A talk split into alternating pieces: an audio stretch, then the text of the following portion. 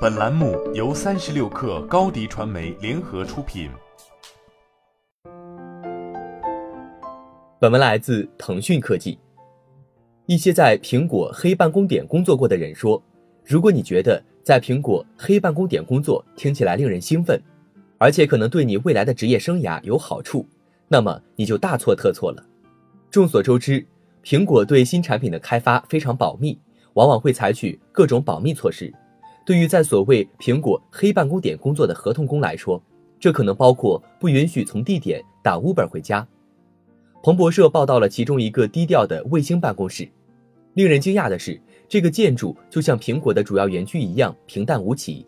从外面看，它似乎是一个接待区，但却没有接待员，因为在这个卫星办公室里面工作的人都从后门进出。一些前工作人员说，在这个大楼内，自动售货机往往存货不足。他们不得不排队使用男厕，而且不允许使用健身房。由于是合同工而不是雇员，因此他们缺乏任何就业保障。一个匿名的合同工说：“一个典型的任务是十二至十五个月，不是每个人都能坚持那么长的时间，而且这里的福利也是极其贫乏的。”彭博社采访的两名现任员工和查看的一封内部电子邮件显示。劳务公司准备把员工每年可休的最长带薪病假时间从四十八小时降到二十四小时。对一些合同工来说，这是压垮骆驼的最后一根稻草。他们中有十多人以疾病为由提出辞职。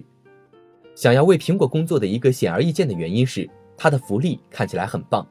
但是在苹果黑办公点的许多合同工并没有得到这样的福利。在这个大楼里工作的合同工不是直接与苹果签约。而是通过一家劳务公司签订合同。一位前合同工说：“当你说你在苹果工作时，这听起来不错；但是当你的薪水与苹果正式员工不一样，受到的待遇也与苹果正式员工不一样的时候，你就不会觉得好了。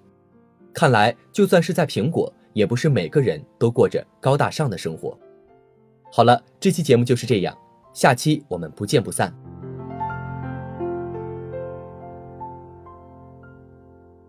欢迎添加小课微信，微信 ID 是 s u p e r 三六 k 二 super 三十六课，加入我们的课友群，一起交流成长吧。